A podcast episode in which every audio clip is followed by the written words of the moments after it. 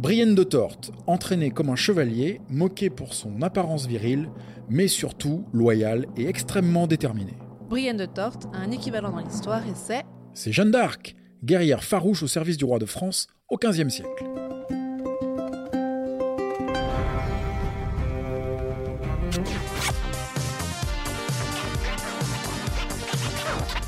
Game of Thrones remix l'histoire.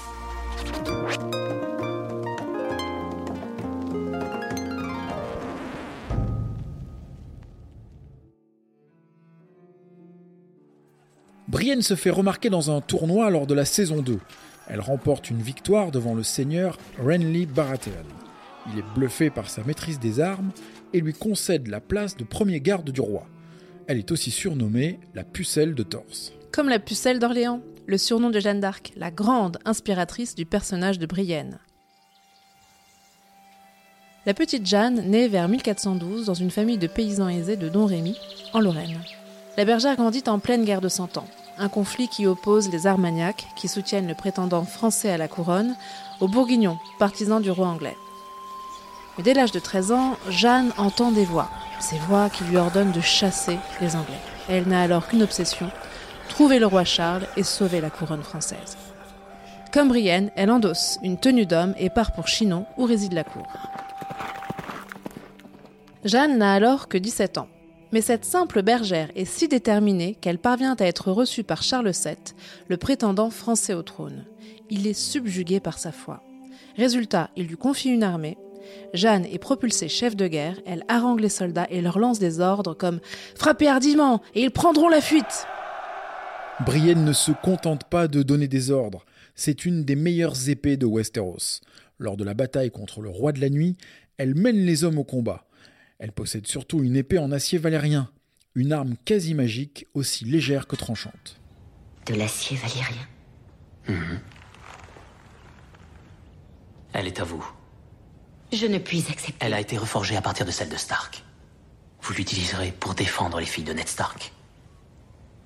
Nous avons fait un serment. Ramener ces jeunes filles à leur mère. Lady Stark n'est plus.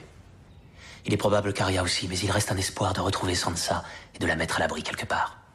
Jeanne est aussi une excellente combattante. Comme Brienne, elle porte une armure. Et quand elle se met au service du roi Charles, le roi français, on cherche une bonne épée pour Jeanne. Soudain, Jeanne illuminée s'écrie Allez à Sainte Catherine de Fierbois, dans la chapelle du pèlerinage. Vous creuserez derrière l'autel, vous enlèverez une dalle, des pierres, et à peu de profondeur, vous trouverez l'épée qu'il me faut. Hmm, je parie que c'est encore un coup de ses voix. La légende raconte qu'on trouva à l'endroit indiqué par Jeanne une grande épée marquée de cinq petites croix. On dit même que l'arme aurait appartenu à Charles Martel. Elle a le goût de la propagande, ton histoire. Mais bon, j'achète. Dis-moi, un détail me chiffonne. Jeanne d'Arc, c'est bien une fille de paysan, non? C'est ça. Brienne, elle, c'est une aristo. C'est l'enfant unique du seigneur Selwyn de Torte. Elle a vu mourir tous ses frères et sœurs, ce qui a sûrement forgé son caractère de super survivante. Ses deuils successifs l'ont peut-être poussé à s'entraîner comme un chevalier pour défendre la veuve et l'orphelin. Je vois où tu veux en venir. Jeanne d'Arc est en fait l'arbre qui cache la forêt. Elle n'a rien inventé. Avant elle, les femmes chevaliers du Moyen Âge maniaient déjà la catapulte et se battaient pour leur territoire. Ces combattantes du Moyen Âge prenaient les armes dans un contexte tourmenté. L'absence d'un mari, retenu prisonnier ou parti guerroyer par exemple. D'autres accompagnaient leur époux aux croisades et en Orient, elles endossaient l'armure et participaient au massacre.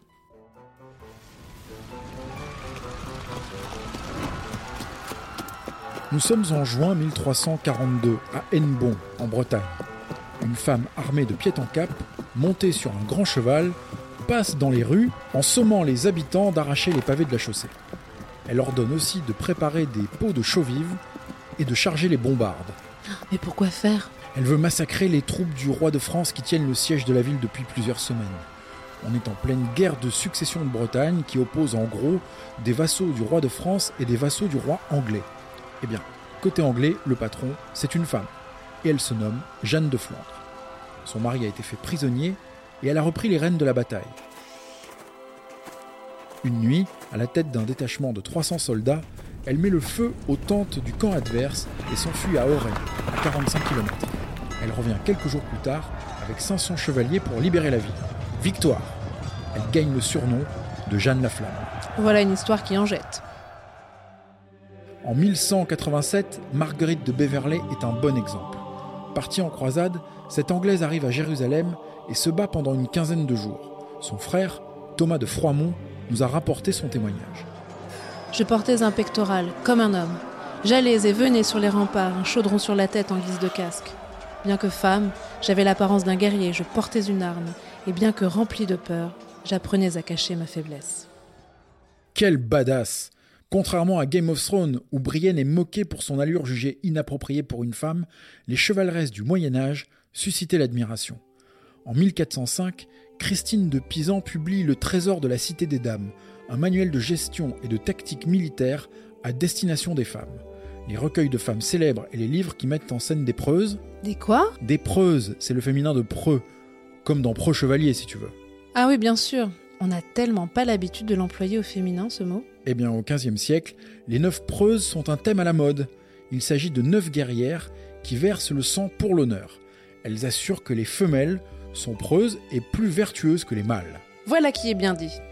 Mais en fait, tous ces poèmes et récits du XVe siècle sont une manière détournée de dénoncer la lâcheté des hommes. Mais revenons à Brienne. Elle l'est vraiment? Elle l'est vraiment quoi? Ben, chevaleresse Elle a été adoubée et tout et tout Non, elle passe les trois quarts de la saga à combattre comme un mec, sans avoir le titre de chevalier qui est réservé aux hommes. Mais dans la saison 8, Tordmund, un grand type roux amoureux de Brienne, s'étonne de cette injustice. Sœur Brienne de Torse, vainqueur du limier en combat singulier. Pardonnez-moi, Lady Brienne. Elle a pas le titre de sœur T'es pas chevalier Non, une femme ne peut l'être. Pourquoi ça? La tradition. Mes couilles. Je ne chercherai même pas à l'être. Je suis pas un roi. Mais si je l'étais, je te garantis que je t'adouberai dix fois. Alors, Jamie Lannister décide d'adouber Brienne, qui devient alors sœur Brienne de Torte. Lady Brienne, au nom du guerrier, je t'enjoins de toujours faire preuve de courage. Au nom du Père d'en haut, je t'enjoins d'être juste. Au nom de la Mère d'en haut, je t'enjoins de défendre l'innocent. Relève-toi, Brienne de Torse. Tu es chevalier des sept couronnes désormais. Remix, remix. À la fin du XVe siècle, on a aussi adoubé des femmes. À l'époque, les ordres de chevalerie se multiplient sous la forme de sociétés ou de fraternités qui ouvrent leurs portes aux femmes. En fait, ça ressemble plutôt à des clubs VIP où on fait les malins, parce que la chevalerie est un peu sur le déclin. Le dernier chevalier, Pierre Terrail, dit Bayard, le chevalier sans peur et sans reproche, meurt au combat en 1524, en Italie. Brienne n'est pas unique en son genre. Arya Stark est aussi une fière combattante. Lors de l'affrontement face aux troupes de zombies du roi de la nuit, ces femmes sont déterminantes, elles changent même le cours de la bataille. Que doit-on dire au dieu de la mort? Pas aujourd'hui.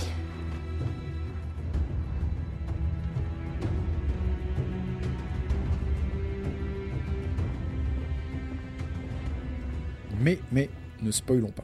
Jeanne d'Arc, elle aussi, a changé le cours de la guerre de Cent Ans.